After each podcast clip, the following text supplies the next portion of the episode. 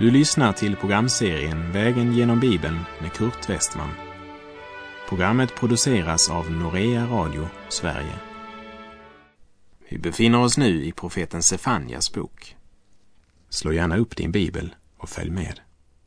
Vi befinner oss i det andra kapitlet i profeten Sefanja bok, i den del som talar om Guds straffdom över Israels grannfolk.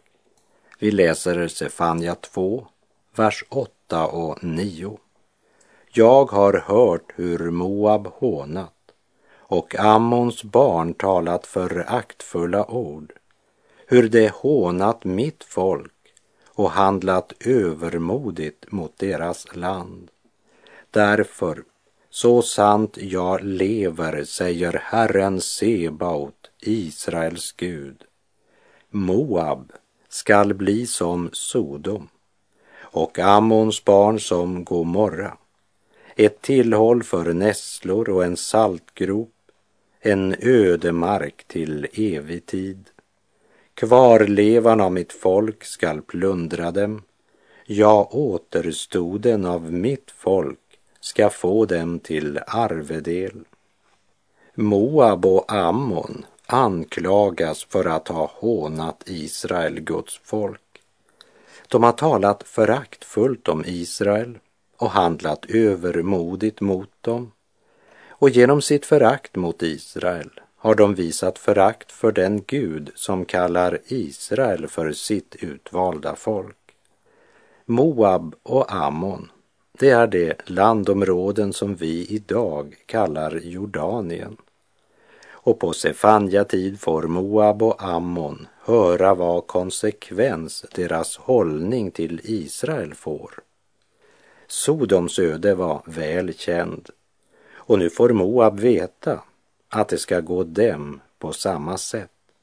Och allt detta på grund av deras förhållande till Israel. Och Guds omsorg för Israel är lika stor idag. Därför är det med smärta jag tänker på alla dem som svarar för vinklingen av nyhetsförmedlingen från Israel. De tror att de kan tala föraktfullt om detta folk om vilka Gud har sagt att kanan skall tillhöra dem för evig tid. Gud kommer att hålla dem ansvariga och ve dem när tiden kommer då de ska skörda vad de har sått. Moab och Ammon, som i övermod menade sig kunna krossa Israel, skulle snart få erfara att även om Israel på grund av sin synd blev så hårt tuktade av Herren att det bara var en liten rest kvar av folket, en kvarleva, så skulle ändå den kvarlevan ta Moab och Ammon i besittning. Israel skulle få dem till arvedel. Vi läser verserna 10 till och med 12 så skall det gå dem för deras högmod, ty de har hånat Herren Sebots folk och handlat övermodigt mot dem. Fruktansvärt skall Herren vara mot dem. Han skall förgöra alla jordens gudar och alla folkens kustländer skall tillbe honom, varje folk på sin ort också ni nubier ska genomborras av mitt svärd. Ordspråksboken 16, vers 18 säger att stolthet går före undergång och högmod går före fall. När det gäller högmod kan vi säga att livet vårt, det ville bli både större och rikare om vårt eget jag fick lite mindre plats i det. Vid dörren in till ödmjukhet så är det mycket lågt i tak. Man måste böja sig om man vill gå in genom den porten. Och trots det så är det ingen som kan gå så upprest som den sant ödmjuke. Dörren till stolthet och högmod är betydligt högre. Den är belyst med starka spotlights och omgiven av ädelstenar och inbjuder dig till en sprintertävling där du löper som en galen för att köpa dig en plats i strålarna av den falska sol som snart ska slockna. Det är högmodet som får en människa att håna Herren Sebaots folk. Och högmodets tvillingbror heter övermod. Och båda leder till undergång. Sefanja proklamerar Guds dom över alla Israels fiender. Och det är därför att deras fiendskap mot Israel var först och främst därför att de var likgiltiga för Gud. I Romarbrevet 1, vers 21 och 22 skriver Paulus. Fastän de kände till Gud prisade de honom inte som Gud eller tackade honom, utan förblindades av sina falska föreställningar så att mörkret sänkte sig över deras oförståndiga hjärtan.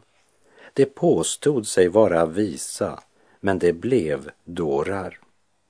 Både Moab och Ammon hånade Israel och var likgiltiga för Gud. Men när de genomborras av Guds svärd, då är likgiltigheten som bortblåst. Men när man skördar vad man sått, då är det för sent att tänka sig om. Det är syndens fruktansvärda makt.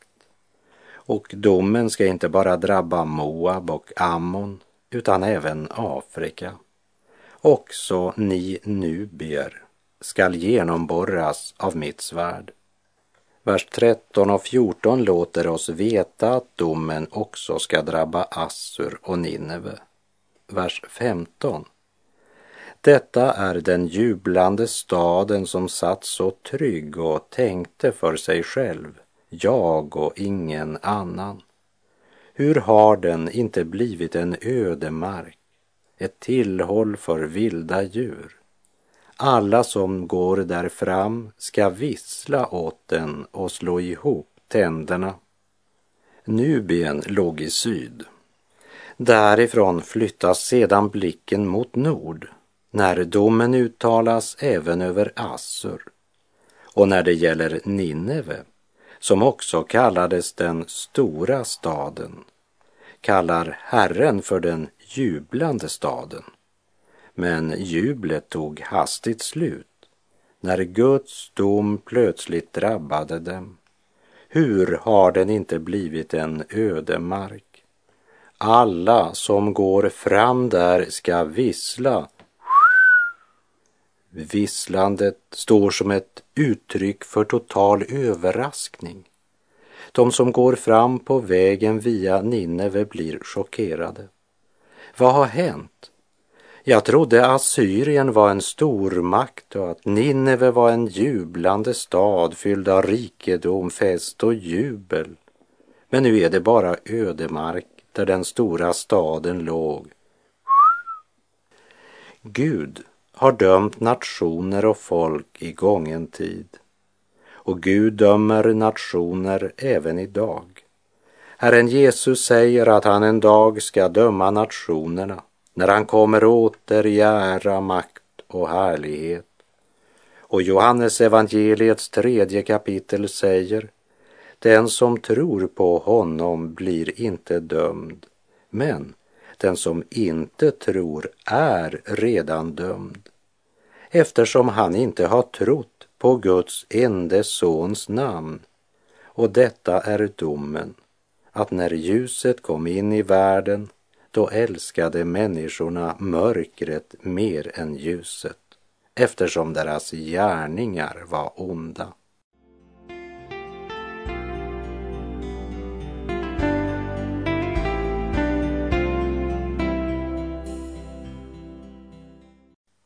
Därmed kommer vi till det tredje kapitlet hos profeten Sefanja och de åtta första verserna avslutar avsnittet från kapitel 2 som talar om Guds dom över Israel och över övriga nationer.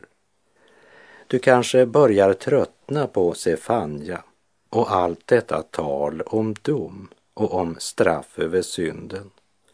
Och domen gäller inte minst Guds folk. Det är ganska hårda ord Sefanja använder. Vi hör väl inte så hårda ord i hela skriften förrän vi kommer till Matteus 23. Efter programmets slut ska du ta dig tid att läsa Matteus 23 kapitel så ska du få se att Jesus till och med övergår Sefanja när det gäller brutalt klarspråk om syndens konsekvens. Genom Sefanja kapitel 2 fick vi veta att Guds dom omfattar hela världen, varje nation, språk och folk. Och i de fem första verserna här i kapitel 3 återvänder han till den dom som ska komma över hans folk och som är högst konkret. Han låter oss veta att den kunskap vi fått eller det ljus vi har avgör hur sträng dom vi får. Det vill säga kunskap medför ansvar. En pastor sa följande ord för en tid sedan. Jag ville hellre vara en hottentott i det mörkaste Afrika än att sitta i en bibeltrogen församling utan att vara en ordets görare. Vilken dom Gud fäller över hottentotten i Afrika, det ska inte jag spekulera över. För det är inte det som är temat i det här avsnittet. Men jag vet vad Gud kommer att göra med den person som haft möjligheten att höra och läsa Guds ord men som likgiltigt vänt ryggen till Gud. Språket i kapitel 3 är brutalt och rakt på sak. När Gud talar om domen som väntar Jerusalem en dom som vars omfattning blir i förhållande till vad de hade fått att förvalta. Paulus uttrycker deras andliga privilegier så här i Romarbrevet 9.4. De är israeliter, de har barnaskapet och härligheten, förbunden och lagen, tempelgudstjänsten och löftena. Men kunskap och privilegier förpliktar. Att ha möjlighet att höra och läsa Guds ord men inte ta vara på den möjligheten, det är ytterst allvarligt. Sefania 3, vers 1. Ve över den upproriska och orena staden, förtryckets stad. Jerusalem, det var ju den plats där templet var placerat. Där fanns prästerna som utförde offertjänsten. Där fanns det skriftlärda som hade Guds ord. Och när det kom vise män från Österns länder för att söka den nyfödda judakonungen, då hade de skriftlärda inget problem med att tala om var Messias skulle födas. Men de hade inget intresse av att själva undersöka saken eller fråga dessa visa män om de hade någon kunskap om Messias. De skriftlärda hade den teoretiska kunskapen. De kände till lagens bokstav, men det var också allt.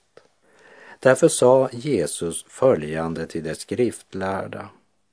Ni forskar i skrifterna därför att ni tror att ni har evigt liv i dem och det är dessa som vittnar om mig. Men ni vill inte komma till mig för att få liv. Som det står i Johannes 5, vers 39 och 40. De trodde att deras uppgift var att bevaka läran. Ja, de var så upptagna av skriften att de inte kände igen den Messias som de trodde att de väntade på. Tänk, de studerade med iver de skrifter som vittnade om Messias utan att det förde dem till Messias. De var mer upptagna av att ha de rätta teorierna och av att försvara doktrinerna än av att själva personligen lära känna honom som skriften vittnade om. Boken hade blivit en avgud. De vigde hela sitt liv åt att studera boken och de var så upptagna av det att de aldrig lärde känna bokens författare. Deras hjärtan var långt ifrån honom och Gud dömer Jerusalem utifrån det ljus de hade tillgång till men som inte blev dem till någon nytta. Vilket oerhört ansvar för dessa bokstavsryttare som inte bara själva missade målet men de kunde ju inte heller hjälpa andra att komma till Messias, den utlovade frälsaren. De visste mer om Gud än någon annan i Israel och forskade dagligen i skrifterna och försvarade dess budskap med iver. Men deras iver för skrifterna var en kötslig iver, väl kamouflerad bakom en andlig fasad.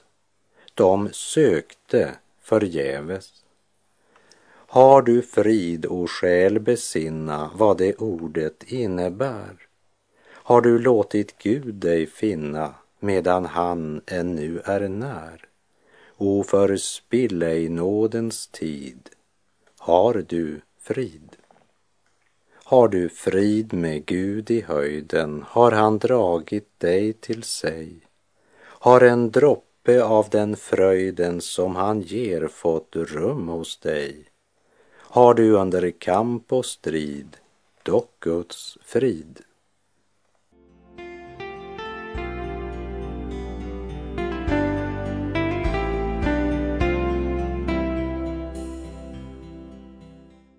Ve över den upproriska och orena staden, förtryckets stad. Här kallas Jerusalem för den orena staden. Och då är det inte någon yttre orenhet som miljöförstöring det handlar om, utan den inre orenheten. Trots att man hade förbunden och lagen, tempelgudstjänsten och löftena så var det synden som präglade livet och vardagen i Jerusalem.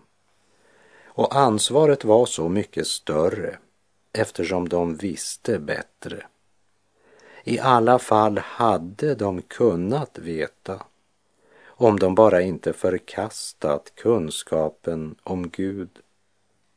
Men Gud kallar inte bara staden för upprorisk och oren men för förtryckets stad eftersom de enskilda människornas rättigheter nonchalerades, särskilt de fattigas rättigheter. Det var mutorna som gällde, lögn, bedrägeri och omoral. Men hur kunde det bli så i den stad som kallades Guds stad? Vi läser Sefanja 3, verserna 2 till och med 4. Hon lyssnar inte till någon. Hon tar inte emot tillrättavisning. På Herren förtröstar hon inte och sin Gud nalkas hon ej. Hennes styresmän är som rytande lejon, hennes domare som vargar. Inte ett ben lämnar det kvar till morgonen. Hennes profeter är skrävlare, trolösa män. Hennes präster vanhelgar det som är heligt och gör våld på lagen. Det handlar om en stad och ett folk som hade hört Herrens röst men som hade vänt honom ryggen. Man ville leva efter sin egen lust och förtrösta på sin egen styrka. Man sökte inte Gud. Och de som banade väg för avfallet, ja, det var profeterna och prästerna. Profeterna var högröstade och storordiga. De gav sig ut för att vara Herrens sändebud, men de var i verkligheten trolösa tjänare som betraktade profetämbetet som ett levebröd. Varken de som kallade sig Herrens tjänare eller folket ville ta emot någon tillrättavisning. Herren hade låtit domen drabba Jerusalem när kungen i Assyrien sände sin stora och mäktiga armé, som vi minns från Andra Kungabok, slutet av kapitel 18 och kapitel 19. Och i denna nöd sände kung Hiskia följande bud till profeten Jesaja. Denna dag är en nödens, bestraffningens och föraktets dag. Bed en bön för den kvarleva som ännu finns, som det står i Andra Kungabok kapitel 19. Då grep Herren in och drog tillbaka straffdomen. Och inför denna händelse skulle man ju tro att de hade lärt sin läxa, men det gjorde de inte. När faran var över glömde man Gud. På samma sätt som många troende idag som lider aldrig anar eller inser varför Gud har tillåtit detta, men är långt mer upptagna av hur man ska komma undan livets svårigheter än av att få veta sanningen om varför man har hamnat där. På Herren förtröstar det inte och nalkas ej sin Gud. Man söker alla andra utvägar och sätter sitt hopp till bedrägliga människor, till rikedom eller hälsa och krafter. Prästerna vanhelgade det heliga. Det betyder inte att man inte firade gudstjänst och bar fram offer. Men man avgjorde själva hur man ville tjäna Gud. Respektlösheten för det heliga spred sig från prästerna och till folket och därmed står man under Guds dom. Och Gud, han tar det lika allvarligt idag när vi vanhelgar det som är heligt. Jesus var inte diplomatisk precis när han talade till de skriftlärda och fariseerna i Matteus 23, vers 13, där han säger Ve er skriftlärda och fariseer, ni hycklare. Ni stänger himmelriket för människor. Själva kommer ni inte in och dem som försöker komma dit hindrar ni att komma in? Och genom profeten Sefanja förkunnar Gud följande sanning. Jerusalems profeter är skrävlare, trolösa män. Hennes präster vanhelgar det som är heligt och gör våld på lagen. De var mera upptagna av att tolka lagen än av att praktisera lagen. Man gjorde sina egna regler och bestämde själva vad de tyckte skulle vara heligt och viktigt i verksamheten.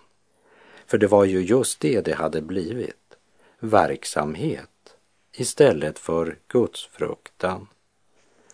Och situationen hade blivit densamma igen på Jesu tid. Därför ropar Jesus Ve er ni blinda ledare. Ni säger, om någon svär vid templet betyder det ingenting. Men om någon svär vid guldet i templet, då är han bunden vid sin ed. Ni blinda dårar, vilket är för mer, guldet eller templet som helgar guldet? Ni säger också, om någon svär vid altaret betyder det ingenting. Men om någon svär vid gåvan på altaret, då är han bunden av sin ed. Ni blinda, vilket är för mer, gåvan eller altaret som helgar gåvan. När Gud inte längre är centrum i våra liv så blir det fel saker som blir viktiga för oss, hur religiösa vi än menar oss vara. Jesus gick så långt att han sa, ni blinda ledare, ni silar mygg och sväljer kameler. Det handlar om andliga ledare som bedrar sig själva och bedrar andra och som stänger himmelriket för människorna samtidigt som de anser sig själva vara väktare på muren.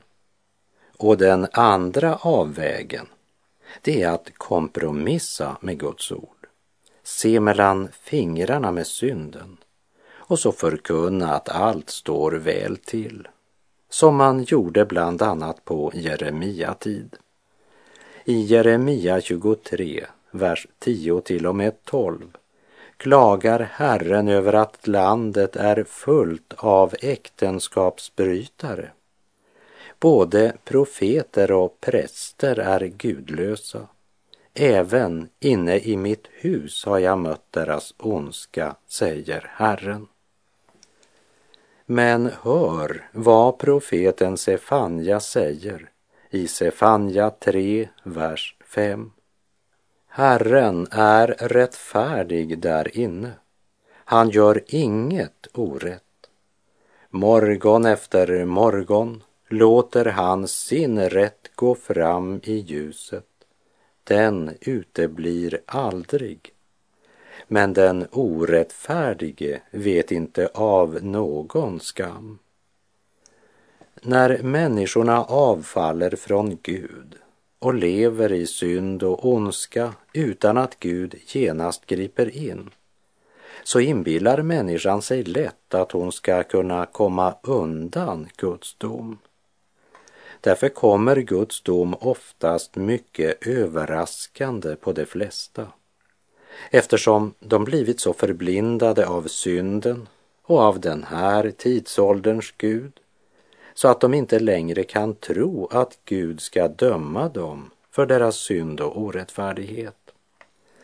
Den orättfärdige fortsätter att synda och skryter gärna över att han bryter Guds bud. Han skäms inte över att hans synder är uppenbara för allmänheten. För han tror att hans synder är ett bevis på att han är fri. Men sanningen är att han är syndens slav och att han står under Guds dom. Herren låter sin rätt gå fram i ljuset. Men var och en som gör det onda hatar ljuset och kommer inte till ljuset för att hans gärningar inte ska avslöjas säger Jesus i Johannes 3.20. Men den som lyder sanningen kommer till ljuset för att det ska bli uppenbart att hans gärningar är gjorda i Gud. Och med det så är vår tid ute för den här gången. Detta är det budskap vi har hört från honom och som vi förkunnar för er att Gud är ljus och att inget mörker finns i honom. Må hans underbara ljus få vila över dig, kära vän. Gud är god.